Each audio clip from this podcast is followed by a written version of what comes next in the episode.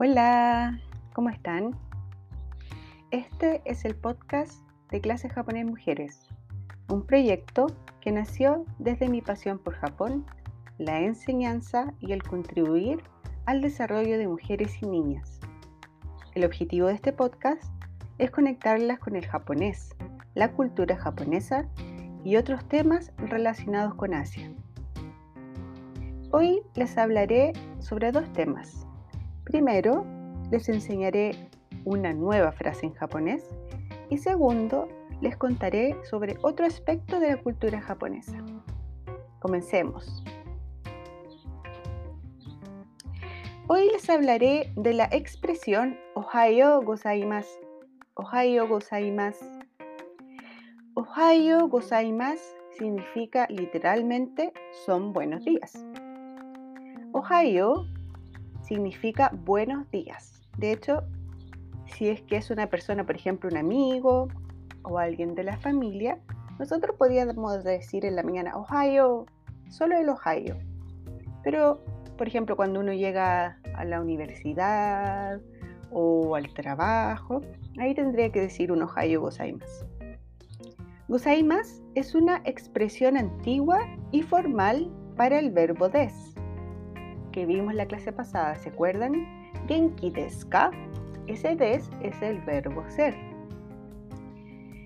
Y entonces, gozaimasu es el símil del verbo des, pero dicho como lo decían antiguamente y de una forma bien formal. ¿Ya? Ohayo gozaimasu se usa en las mañanas al saludar a todas las personas con las que nos vamos encontrando es el español para buenos días. ¿Ya? Em, no sé dónde escuché que parece que no se saludaban mucho, pero por lo menos si uno ve a gente que conoce en el camino, normalmente le va a decir buenos días. ¿Ya? Si es que alguien nos dice Ohio gozaimasu, nosotros respondemos Ohio o Ohio gozaimasu otros ejemplos de saludos son konnichiwa, konnichiwa. Konnichiwa significa buenas tardes. Em, ahora, no es solamente buenas tardes porque en realidad uno podría decirlo en cualquier momento del día porque también se usa como para decir hola, konnichiwa, hola. ¿Ya? Ahora, el konbanwa, konbanwa es el saludo de buenas noches. ¿Ya? Konbanwa. Y el último es el oyasumi nasai. Y el oyasumi nasai significa también buenas noches, pero al acostarse. ¿Ya? Eh, es lo que decimos, por ejemplo, a nuestra familia antes de ir a la cama ya si nosotros llegáramos a la casa, podríamos decir eh, con Mawa y cuando nos vamos a acostar, hoy asuminasai. Estos saludos pueden utilizarse en todo tipo de relaciones, por ejemplo, amigas, compañeras de trabajo, con tu familia, con tus superiores en un trabajo. Claro que obviamente para decir asuminasai tendríamos que dormir bajo el mismo techo con la otra persona, ¿cierto? Porque es decir buenas noches antes de ir a acostarse. Entonces, repasemos. Ohayo gozaimasu. Konnichiwa. Konbanwa. Oyasumi nasai. Además del uso de los Ohayo gozaimasu, hoy les hablaré de un aspecto de la cultura japonesa que me cautivó. Estas son las konbini. Debo reconocer que me dieron muchas ganas de hablar esto cuando vi un capítulo de YouTube eh, de una youtuber que me gusta mucho, que se llama Martina, que ella solía tener un canal que hablaba sobre Corea, porque vivió varios años en Corea del Sur, como seis años, y después se cambió a Japón, porque siempre fue su sueño vivir en Japón. Y ella también vivió, no sé, unos cuatro años, algo así. Y ella, el último capítulo que subió era sobre su experiencia con las combini. Y yo lo vi y dije, sí, amo todo lo que ella está diciendo. Pero al mismo tiempo dije, mira, yo vi otras cosas que ella no está nombrando. Entonces, lo que quiero hoy día es como contarles cuáles son las maravillas de las combini. Parece que todavía no les he dicho lo que significa combini, ahora les voy a explicar. Las combini son el japonés para las tiendas de conveniencia, ¿ya? Las convenience store. Sería algo así como un mini market en Chile. Las combini son una pequeña tienda comparada con los supermercados, ¿ya? Que igual son chicos en comparación con los supermercados chilenos, al menos en los suburbios, cerca de donde yo vivía. En las combini puedes encontrar comida preparada, abarrotes, bebidas, algunas cosas fritas o cocinadas al momento, revistas, fotocopias, de todo un poco. Lo mejor de las combini es que hay en todos lados. Yo, por ejemplo, tenía una a una cuadra de mi casa. Luego venía otra que estaba a dos cuadras de mi casa y otra a tres cuadras. Eso solo contando el camino que hacía a la universidad. Si caminaba por otros lados iba a encontrar otras combini. Existen tres marcas principales. ¿ya? La primera es Lawson, que es mi combini favorita, Family Mart y 7-Eleven. Esta era que menos me gustaba, la 7-Eleven. Sé que hay otras marcas, de hecho recuerdo haber ido a otras marcas de combini, sobre todo en los lugares más rurales, ¿ya? Pero las que yo tenía cerca y las que yo conocía como de experiencia rápida eran estas. Lawson, Family Mart y 7-Eleven. El Lawson me gustaba por muchas razones. La primera era porque tenía un café muy rico de máquina que costaba solo 100 yenes, que vendría a ser unos 700 pesos chilenos. En el verano era exquisito porque podías sacar un vaso con hielo de la heladera y ahí hacías tu café, tu café helado que no sé ustedes cómo lo entienden, pero en Chile el café helado es como café con leche, una bolita de helado y crema encima, ¿cierto?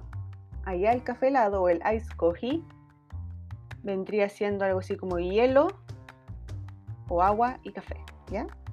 Ice coffee.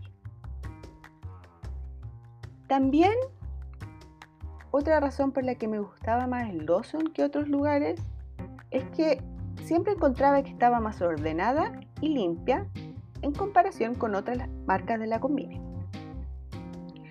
Las Combini ofrecían una variedad enorme de comidas preparadas que estaban listas para calentar o comer en tu casa. Incluso ellos mismos te podían calentar las comidas porque tenían varios hornos microondas y te daban las cositas calientes. Había también mucho pan de todos tipos, incluso el famoso completo dulce. Esto es una talla interna en mi familia, porque de verdad venden un pan dulce con forma de completo, pero con crema y chocolate adentro en vez de bienes y verduras. La combini me salvó muchas veces para sacar fotocopias, imprimir e incluso imprimir fotos de tamaño carnet. ¿ya? Yo llevar mi foto e imprimirla, tamaño carnet, para lo que más usé yo era para postular a trabajo. También compraba en el Lawson los tickets para mis conciertos de K-pop. Era bacán porque tenían una maquinita, obviamente estaba todo en japonés, ¿ya? Esto cuando yo recién llegué no podía usarla, solamente podía usarla con ayuda. Pero de a poquitito como empecé a entender y a saber cómo se manejaba la máquina y también leer un poco más los kanji, lo que hacía era entrar en la máquina, era algo así como un cajero automático, pero una pantalla y te salía como un papel con la entrada, en realidad como el recibo, no, no sé cómo decirlo, el ticket para llevar a la caja, pagar y que ahí te den la entrada real, impresa.